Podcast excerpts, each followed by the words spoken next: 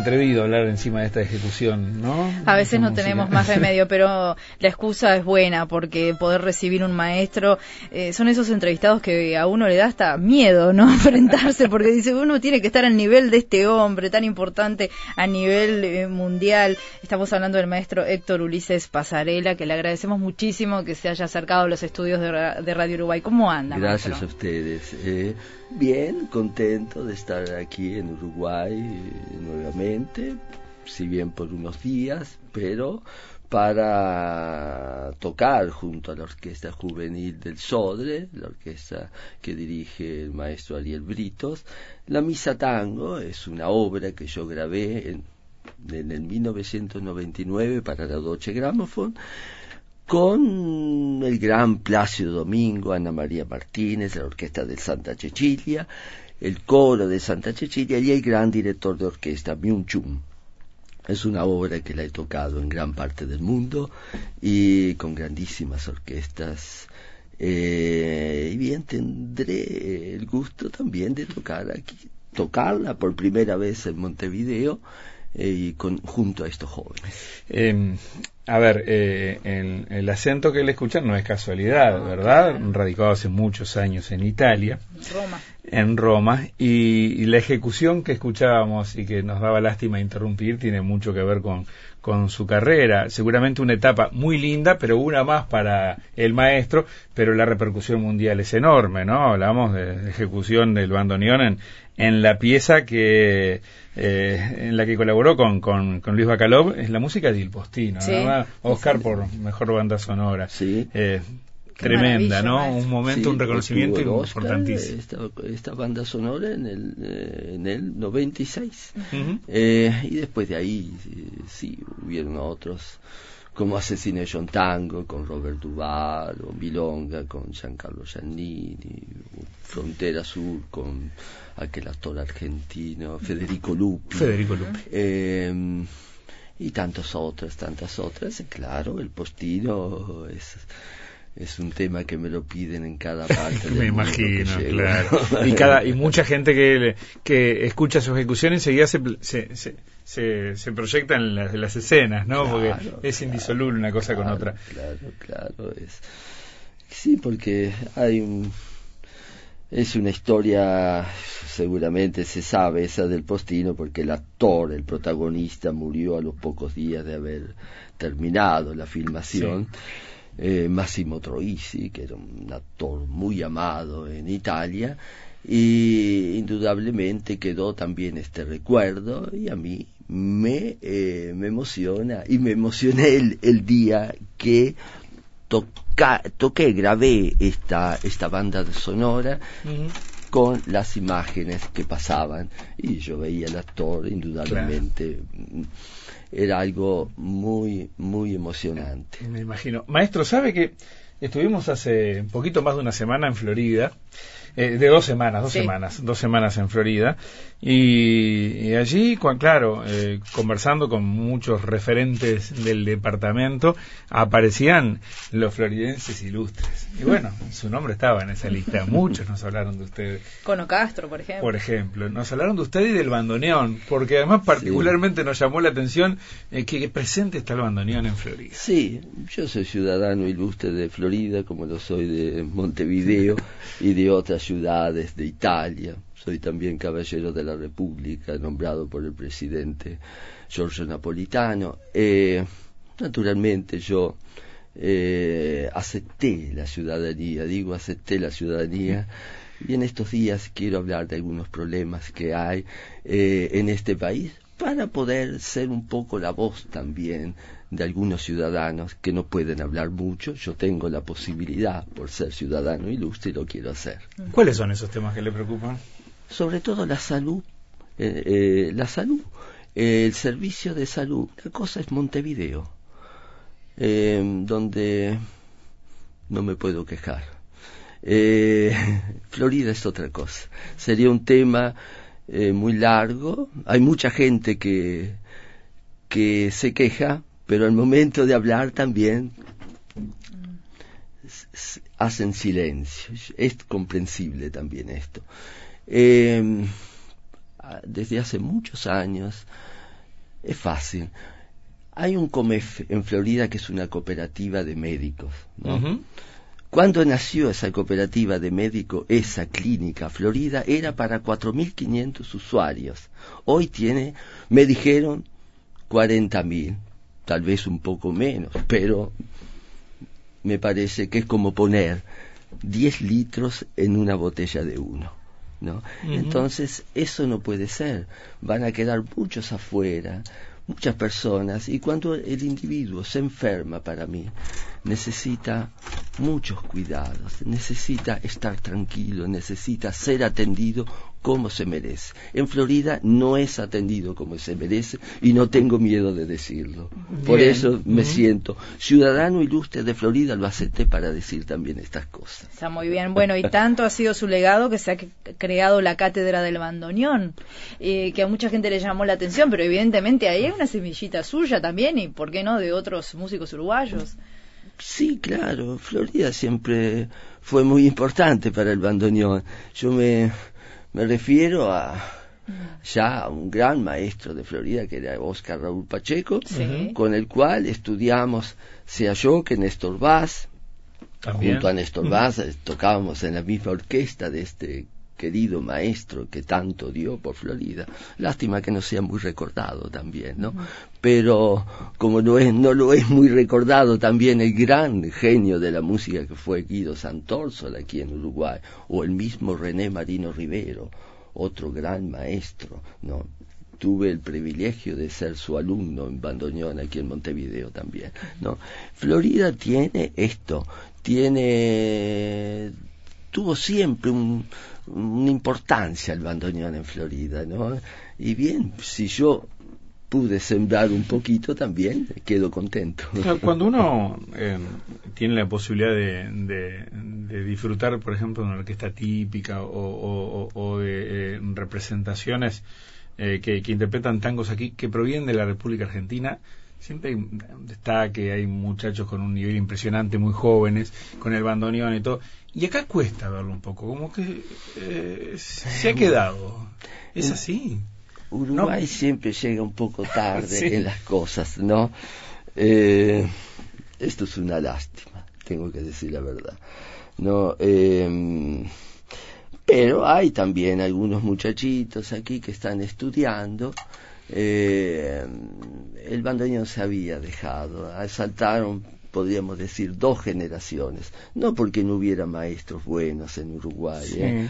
Eh, yo tenía una gran admiración también por otro gran bandoneonista uruguayo, eh, Luis Di Matteo, son toda gente que ha dado tanto. ¿Y qué, ¿y qué faltó en el medio entonces para que se desestimulara el bandoneón?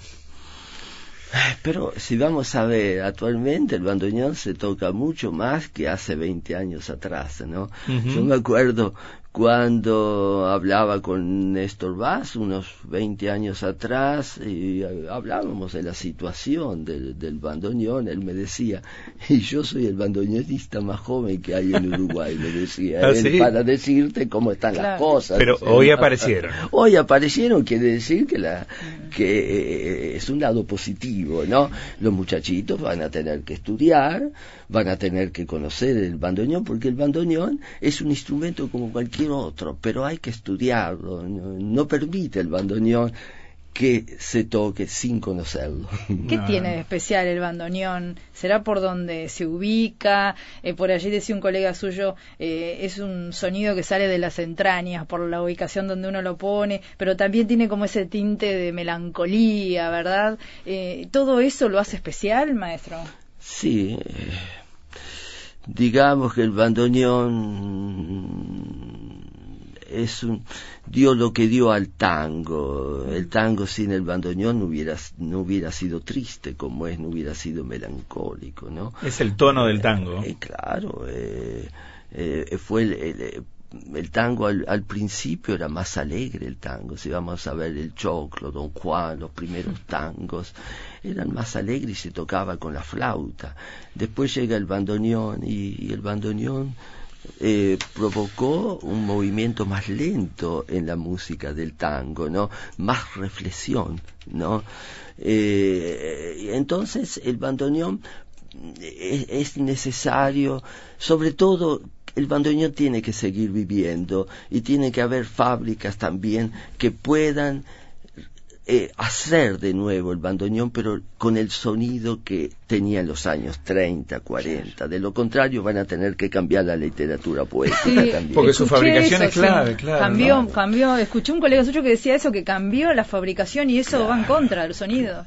Claro, sería un argumento, un tema muy grande, muy largo y tal vez difícil de explicar, pero les hago un ejemplo. En Italia y Francia, por ejemplo, se toca un bandoneón que si yo lo, lo escucho así, ¿no? Yo lo veo y digo es un bandoneón, pero después lo escucho y digo no es un bandoneón, es un acordeón. ¿Por el sonido? Eh, sí, claro. y, también por el sistema. Le cambiaron el sistema. Usted lo ve, es un bandoneón, pero realmente no es un bandoneón. ¿no? Entonces yo digo, habría que cambiar esto que me están diciendo ustedes, no existe en ese instrumento, ¿no? La melancolía. Un poeta argentino decía, al bandoneón le pueden pedir todo, menos que, ría. sí. es, buenísima esa frase. Usted decía el, que le cambió el tono al tango, ¿no? Claro, eh, claro. Es el parteaguas ahí. Piazzolla fue una cosa extraordinaria, ¿no? Eh, digamos que el tango en Europa volvió y gracias a Piazzolla. Claro, cambiaron muchas cosas también de que desde que Piazzolla murió, pero mm, el tango no se escuchaba. Y, y, y, atención con lo que voy a decir, ¿eh? Atención. no se escuchaba en aquella época, se escuchaba Piazzolla, digamos. Lo, los pocos que escuchaban el tango era Piazzolla que escuchaban, no, no sabían nada de Troilo, de Pugliese. Volvió un tango en Europa, pero es un tango bailado y poco escuchado, digamos. Cuando se dice el auge del tango, no, el auge, el auge del baile del tango, que es otra cosa. ¿no? Cuando se dicen festivales de tango, no, festivales de baile, digo yo que distinto. ¿Eso es lo que hay hoy? Sí, claro, en el mundo. Mm. Roma mismo tiene unas 50 asociaciones de tango, más que Buenos Aires, pienso, donde hacen eh, todas las noches eh, eh, bailes de tango, ¿no? y en fin, ¿no? Pero no tiene nada Eso sería perder la esencia, maestro. Por eso usted, entre otras cosas, creó eh, ese centro del bandoneón en, Roma, donde imparte sus conocimientos y lleva adelante además algo muy interesante que es la promoción de jóvenes intérpretes. Claro, el bandoneón tiene que seguir viviendo y tiene que seguir viviendo entre la gente que lo ama, ¿no? Entre mm. gente que quiere estudiarlo en y, ya en, una semana poder tocar así, para ir a tocar en las milongas, como se dice allá, ¿no? ¿Me entiendes lo que quiero decir? Sí, ansiedad de los jóvenes. Yo amo el instrumento y como yo, muchos bandoneonistas, ¿no? Entonces, yo lucho por esto también, por eso fue la creación del Centro del Bandoneón, para tratar de difundir el bandoneón, mm. el verdadero bandoneón, primero que mm. nada, no el bandoneón ese del que le comentaba, que suena como acordeón, ¿no? El verdadero bandoneón nuestro, el bandoneón río platense, porque los alemanes lo hicieron para el río de la Plata, este tipo de bandoneón, el bandoneón de Troilo, el bandoneón de Piazzolla, el bandoneón mío y de tantos bandoneonistas, ¿no? Que tiene un sonido muy, muy, muy particular. Tiene el sonido del bandoneón, no, no es que tiene el sonido. El, el clarinete tiene el sonido, un, un propio sonido, el oboe tiene otro sonido, eh, aunque si se parecen, pero no son iguales, ¿no? Entonces, cada instrumento tiene su literatura y el bandoneón tiene su literatura que no puede ser tocada con otro instrumento. Hay que aclarar todo esto, de lo contrario va a haber, y está habiendo, una gran confusión en materia, ¿no? cada cosa en su lugar. Claro, ¿no? Como se, se, se vuelven más difusos los límites entre un tipo de música y otra, ¿no? Y, se pierden esencias por el camino. A ver, eh, uno sabe de, de, giras de orquestas típicas uruguayas o argentinas, que deportes tienen la fortuna de ir a tocar a todo el mundo, incluso a lugares tan exóticos, ya no tan exóticos como Oriente para el tango, ¿no? Eh, pero eh, parece que, que, es bastante más complejo ahora la cuestión de armar una buena orquesta típica con todos sus integrantes. Eh, hay cuestiones de, de, la velocidad en la que vivimos, de costos y, demás. ha cambiado eso.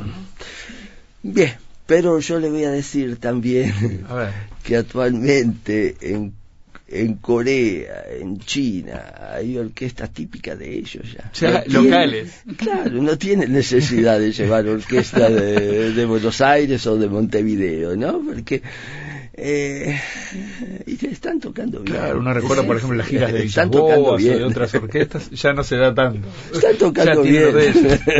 ¿Y, y, tienen la esencia? ¿Cómo no? ¿Sí? ¿Cómo no? Tiene, sí, tiene, tiene. Algunos argentinos eh, algunos rioplatenses van a tener que ir a estudiar allá ah, también.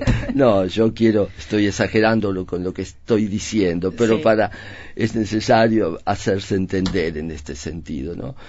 Eh, hay gente muy interesada, ¿no? Al tango como, como música también, ¿no?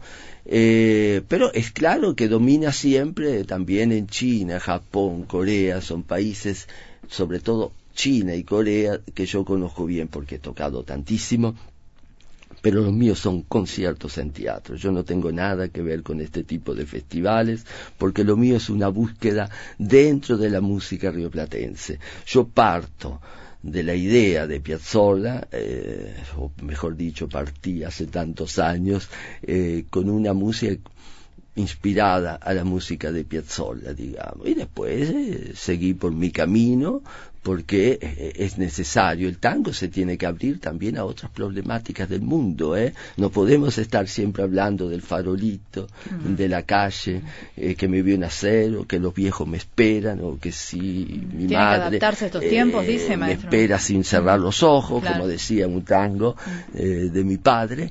pero estamos la garganta que se fue. La garganta. Como decía Borges, y basta de hablar siempre de. de... Y claro, yo pienso pienso que pasó muchas cosas.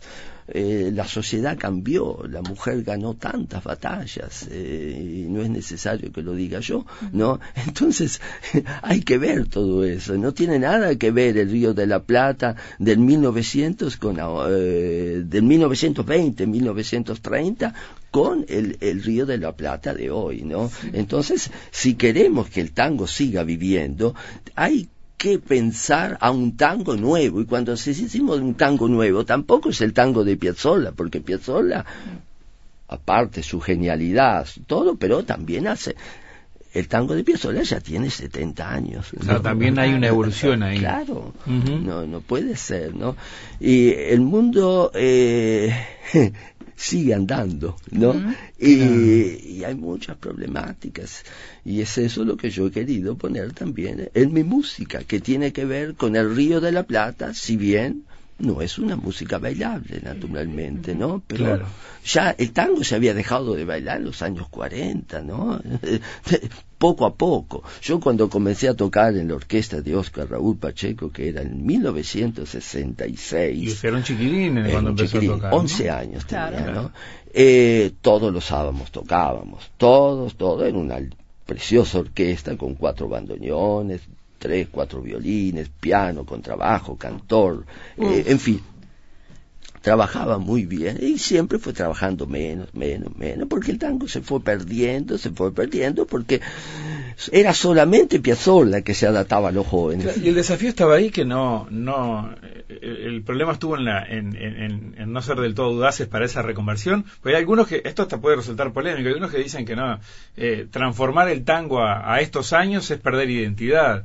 Se dice que no, al contrario, hay tango, hay letra suficiente para poner sobre esa sobre esas bandas sonoras exquisitas y faltó quizás hacer ese quiebre. No, no se puede perder no yo por más que quisiera perderlo supongamos que yo quiera escribir una música eh, que no tenga nada que ver con el tango. Es casi imposible para mí. Es casi imposible porque lo tengo, eso está dentro de mí y tengo tantos recuerdos. Es imposible, como lo era imposible para Piazzolla. Cuando fue a estudiar en, eh, en Francia Piazzolla, y naturalmente le, le aconsejaron de seguir con el tango, porque es eso pero hay músicos eh, y, también el gran Lamarque Pons, ¿no? El gran uruguayo Lamarque Pons, una música extraordinaria la que componía, ¿no? Y tenía que ver con el tango, si bien no era el tango arrabalero. Tal vez algunos quisieran seguir escuchando solamente el tango de Francisco Canaro, ¿no? Es muy lindo en aquella época. Y es esto lo que se escucha hoy en las milongas en Europa. Francisco Canaro es parece y Beatles, ¿no? Eh, o sea, eh, Canaro, Firpo D'Arienzo y nada eh, más. y claro, es eso lo que se escucha en, la, en Europa porque lo, el milonguero, digamos así, quiere eso, ¿no? Y, bien, pero no les interesa el, tango para escuchar. No nos olvidemos que Piazzolla murió en el 92, si no me equivoco. 92 eh, y, y, yo me acuerdo que fui a escucharlo a Piazzolla en Italia en el 87 fui a escucharlo y éramos unas 20 personas ¿no? a escuchar eh, en, un, en, una sala grandísima, unas 20, todos músicos, ¿no? No le interesaba al público, porque no. Después eh, eh, se descubrió, se descubrió este tango arrabalero, este tango milonguero, como le dicen allá, etcétera, etcétera, y también porque vieron que daba mucho dinero también. había, un negocio detrás posible. Claro, es un business, ¿no? venden zapatos, venden camisetas. Venden tan, vende milonga. De todo, ¿no? Entonces, ¿qué tiene que ver eso con.? No tiene nada que ver con. con con las personas que creyeron en la cultura del tango y sobre todo en la música yo escuchaba, repito, a Luis Di Matteo, por ejemplo, en los años 60, 70, que hacía cosas extraordinarias con, la, con los músicos de, de, la Osodre en aquella época, ¿no? Y, bien, eh, mismo habían programas de tango que hablaban de tango y eso era lo que me alimentó, por lo cual, aunque si yo quisiera escribir otra música, yo soy un enamorado del sinfonismo de Dmitri Shostakovich, me gusta también algunas cosas, no todas, de Igor Stravinsky, de Schoenberg, de Alban Berg, etcétera, etcétera, pero es natural, que aunque si yo me abra a ellos, pero va a estar siempre detrás el tango. ¿Y qué pasa con las letras de Homero Mansi? ¿Las comparte, comparte lo que dice en Che Bandoneón, por ejemplo? Ah, claro. Perfecto. Es buenísima, ¿no? Perfecto. Eso, eso. Eh, bien, usted me lo está diciendo. Sí. Pero Homero Mansi si hubiera escuchado el bandoneón ese que yo digo que se usa en Europa, el bandoneón cromática, que hubiera dicho? El duende de tu sonche bandoneón hubiera dicho la risa de tu, de tu sonido, che fisarmónica, che acordeón, ¿no? Eh, eh, ¿Me entiende? Que es una cosa que yo pongo cada cosa en su lugar. Yo amo mucho. Si un día usted me dice, ¿qué te gustaría escuchar hoy? Ella me gustaría tanto escuchar al lado de un vaso de vino eh, el dúo Troy Ligrela. claro. Eh, es, es, algo extraordinario, ¿no? es un periodo de la historia. Es un, estamos hablando de los años 60 en el Río de la Plata. Troy Ligrela. También me gustaba mucho Federico Igrela. Y otros. Eh, Roberto Goyeneche único. Enorme. Único. ¿no? Y otros, y otros. ¿Y por qué? No me gustaba la orquesta de Troilo o la orquesta de, Osvaldo Pugliese. Yo moría. Me gustaba con locura el sesteto, el sesteto, el sesteto eh, tango. Eh, también el sesteto mayor, pero más me gustaba el sesteto tango. Em, y otros me gustaban mucho. Pero usted habla del pasado, ¿y ahora qué le gusta? Hay poca búsqueda, mm. poca. Poca exploración. exacto, poca exploración. Es como le decía, hay que hablar de hoy, ¿no? Hay que abrirlo. Y no solamente abrirlo a través del jazz, contaminarlo, que quedan bien algunas cosas, pero tiene que ser la música rioplatense, así como hay una música francesa, una música alemana, eh, una música rusa. Mi sueño sería que hubiera también una música rioplatense y que los jóvenes, mm. ¿no? Yo señalo a mi sobrina Chincia porque está, me está acompañando aquí. Eh, eh, porque yo escribí un texto que se llama Florida para siempre. Ella más bien canta rock y, y quiero, quiero que una voz que de joven, joven que está dentro del rock, se acerque al tango. Lo decía Astor Piazzolla, el futuro, el futuro del tango está si lo contaminan con el rock. bueno, se está dando acá en nuestro país. Eh, ayer estuvimos mm. con, nos acompañó Mónica Navarro. Mónica Navarro y, nos han contado Mónica. Sí, muchas experiencias de, Cristian Cari también, artistas que, vienen del rock. Es más, ni siquiera me atrevo a decir vienen del rock y se instalan en el tango, van y vienen mm. entre el rock y el tango. Claro, pero el sueño mío, cuando yo comencé a tocar en esa orquesta de Oscar Raúl Pacheco, que más tarde hice un trío a 15 años con Cono Castro en el bajo eléctrico y un pianista extraordinario que se conoce poquísimo, aquí, siempre de Florida, en Uruguay toca poquísimo, pero es extraordinario, es Ricardo León.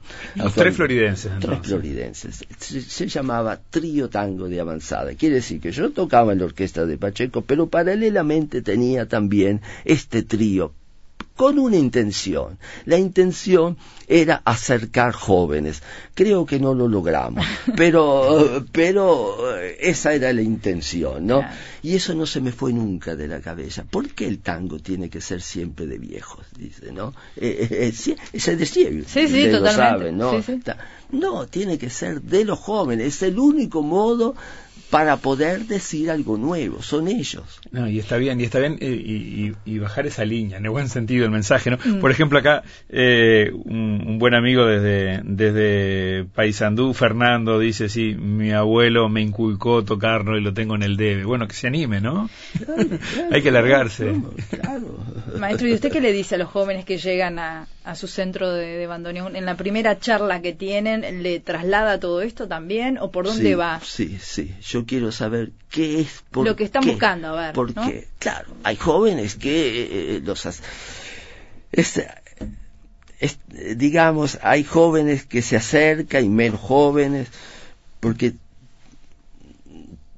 los atrae el sonido del bandoneón. Es algo que los atrapa y no, y no, no hay nada que hacer, ¿no? Algunos quedan tal vez desilusionado sabiendo que hay que trabajar, que no es que el sonido es así. Fluye solo. el, eh, el bandoneón tiene, es un instrumento muy sensible, ¿no? Y es como el piano, es como el violín, según el toque del bandoneonista o del violinista o del pianista va a ser el sonido que viene, que sale también, ¿no? Eh, hay otra cosa que los jóvenes van a tener que aprender, lo hablaba ayer con mi querido amigo Mario Bianco, eh, que es tal vez uno de los de los últimos eh, afinadores de bandoneón. El bandoneón mío, me acuerdo que me lo afinaba su papá, el gran Toto, hace 50 años atrás. Eh, y hablaba con él y decía, los jóvenes van a tener que aprender también a afinarse el propio instrumento, ¿no? A conservarlo, porque son instrumentos de 100 años atrás. mis bandoneones son del 1925, 30, ¿no? Ah. Ya tienen 100 años. Y esos son los que tiene activos cuando usted trabaja. Claro, claro, pero los tengo en el sentido que si se desafina una nota, yo, yo voy y la afino. Hoy de mañana mismo en el hotel estuve trabajando, me van a matar los, eh, los, demás huéspedes en las habitaciones, pero porque habrán sentido el sonido del bandoneón que yo eh, lo estaba afinando, porque ayer estuve haciendo unos trabajitos en lo de, con mi querido amigo, repito, Mario Bianco, y, y tenía que afinar una o dos notas, y, y bien, eh, esto lo tiene que aprender también los jóvenes, si no se sienten muchos bandoneones desafinados y ah, son horribles. Dígame, ¿se acercan las mujeres a tocar el bandoneón? Muchísimas. Ah, porque no es común ver. Por lo pronto en, esta zona del mundo. En Europa, sí, sí eh, ah, en qué Europa bueno. y también en Argentina también. ¿eh? Hay muchas jóvenes y, y en China, en Japón, en, eh, en Corea, hay mujeres que están tocando muy bien, pero bueno. muy bien, hasta mejor que los hombres. Ya, a ver, siguen llegando eh, mensajes acá, un, un, un riverense que recuerda eh, a un coterraño suyo dice que tocó en la orquesta del Sodre, coter- coterráneo de quien nos escribe, no riverense, habla de Nario Recoba, eh, que, que toca el bandoneón, que tocó aquí en el Sodre, y que eh, incluyó ese instrumento en otras, en otras bandas en el país, y otro oyente aquí que le recrimina que cuando eh, nombró a los bandoneonistas de los 60, que se olvidó de César Sañoli, del Potrillo. dice. No era bandoneonista Ah, bueno. Sagnoli, era pianista. Pianista, mire, mire, si yo no lo conocía. César yo y lo nos lo recuerdan muchísimo acá. y era ¿sí? una persona exquisita y un gran intérprete. Si yo tuviera que decir un gran intérprete del tango Sí. es a César Sagnoli, pero yo Sí. me refería a los A bandoneonistas. los bandoneonistas, está bien, está bien la corrección. El potrillo, dice acá el oyente. que Bueno, pero la gente se, se, se, enga- se engancha con estos temas. Tengo a ¿no? Fernando de. Paysandú Ah, que sí, dice- sí, recién lo Lo- comentábamos. Está perfecto, sí. también insiste en eso, en la importancia del conocimiento a través de, de la familia, ¿no? En, el, en el conocimiento del bandoneón. Bueno, acá Alberto del Prado manda un gran abrazo y otros saludos que van que, que van Gracias, llegando. Bueno, así que eh, mm, el, viernes, viernes. el viernes en Auditorio del Sobre con el maestro Britos, eh, Misa Tango, pero por ahí también eh, hay otra hay otra presencia que seguramente le va a gustar muchísimo a la gente de su departamento porque en el Teatro 25 de agosto, Exacto. el 8 de junio está. El 8 de junio voy a estar con mi sobrina, también aquí presente, Cincia Zavala, Marisol Pasarela en recitación, que es mi hermana, el gran Cono Castro en contrabajo, la excelente pianista eh, Elena Fostic, y algunos jóvenes, entre ellos un chico que está tocando muy bien en Florida, que se llama Leandro La Pasta, eh, jóvenes de la Orquesta Sinfónica Juvenil del Sodre, ¿no? que van a estar presentes también y vamos a hacer este concierto que lo vamos a intitular seguramente La Música Rioplatense de hoy. Y eso para decir, porque está tocada por jóvenes a prescindir de mí. No, No, eh, pero hay muchos jóvenes. Claro, y- usted nombró a su hermana, bueno, ha hecho varias referencias a, a su a su sobrina eh, eh, y también hay otro pasarela, ¿no? Porque Roberto, su hijo también. Mi También. hijo, Se dedica a hijo, eso. sí, sí. Es compositor, él eh, escribe muchísima música, es toca también el bandoneón, mm, es es un enamorado de filosofía porque tiene un doctorado en filosofía también, Sí. pero eh, es compositor, eh, hizo los 10 años de, composi- de composición en el Conservatorio Rossini de Pesaro y ha escrito mucha música. Yo digo siempre, el compositor no es eh, solamente el que se, el que estudió y el que recibió un título, sino quien compone, ¿no? Entonces, él vive componiendo, ¿no? Eh, eh, es su pasión y hace muchas cosas conmigo. Sí, e incluso eh, entiendo que es quien le acompaña en esta interpretación de, de Libertango que escuchamos ahora.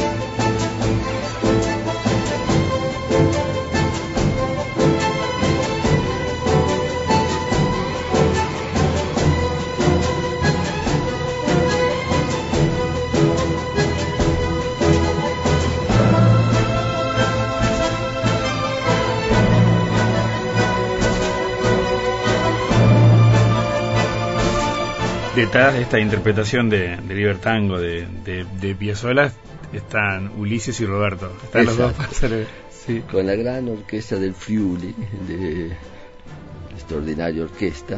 Sí, es un concierto que hicimos en el 2015, recuerdo, y es una es un arreglo de, de Libertango de, de mi hijo Roberto. Claro, eh, el, orgullo con el que habla de su hijo, la referencia que hace a su sobrina también, esta cuestión, esta cuestión de la continuidad en la familia con el amor a la música, le, gratifica mucho. Sí, mi padre era un enamorado de música y tenía un oído estupendo, había logrado tocar el bandoneón, la guitarra, en fin, sin haber estudiado nunca, nunca estudió música. Autodidacta. Autodidacta, pero ni siquiera no sabía lo que era un do, un re, un mi, no sabía, pero logró también componer algunos temas como el que vamos a hacer, eh, porque me lo piden en Florida, porque es un tema famoso en Florida, me tengo que abrir, seguramente lo voy a hacer este viernes. ¿Y es este, creación, creación, de su papá? Sí, sí, él tenía cuatro o cinco temas que se hicieron bastante famosos. Eh. Eh, me acuerdo que la orquesta de Raciati, Rachati sería, lo, lo hacía eh, en los años 60, por ejemplo, ¿no? Este tema Me tengo que abrir, ¿no? Y otras orquestas, mm, grandes cantantes, eh, Alberto Echeverri lo había cantado, lo habían llevado el disco, en fin, muchos temas que quedaron famosos en Florida y y bien, yo lo voy a recordar, uno de ellos lo voy a recordar. Buenísimo, motivo enorme para celebrar los floridenses entonces el sábado 8 de junio en el Teatro 25 de agosto y este viernes acá en el Auditorio del Sodre con el maestro Britos. Eh, maestro Ulises Pasarela, ha sido un enorme gusto. Sí, un placer. El gusto mío. Haberlo Muchísimas gracias. Dos semanitas más por acá y vuelve. Vuelvo el 15 de junio, ya donde tengo varias cosas para hacer en Roma, en Alemania eh, y después en otros países también tengo que viajo mucho. Bueno, ahí está, está bien. Y, que lleve esta música rioplatense por todo el mundo. Eh, muchísimas gracias. Gracias a ustedes. Buenas tardes.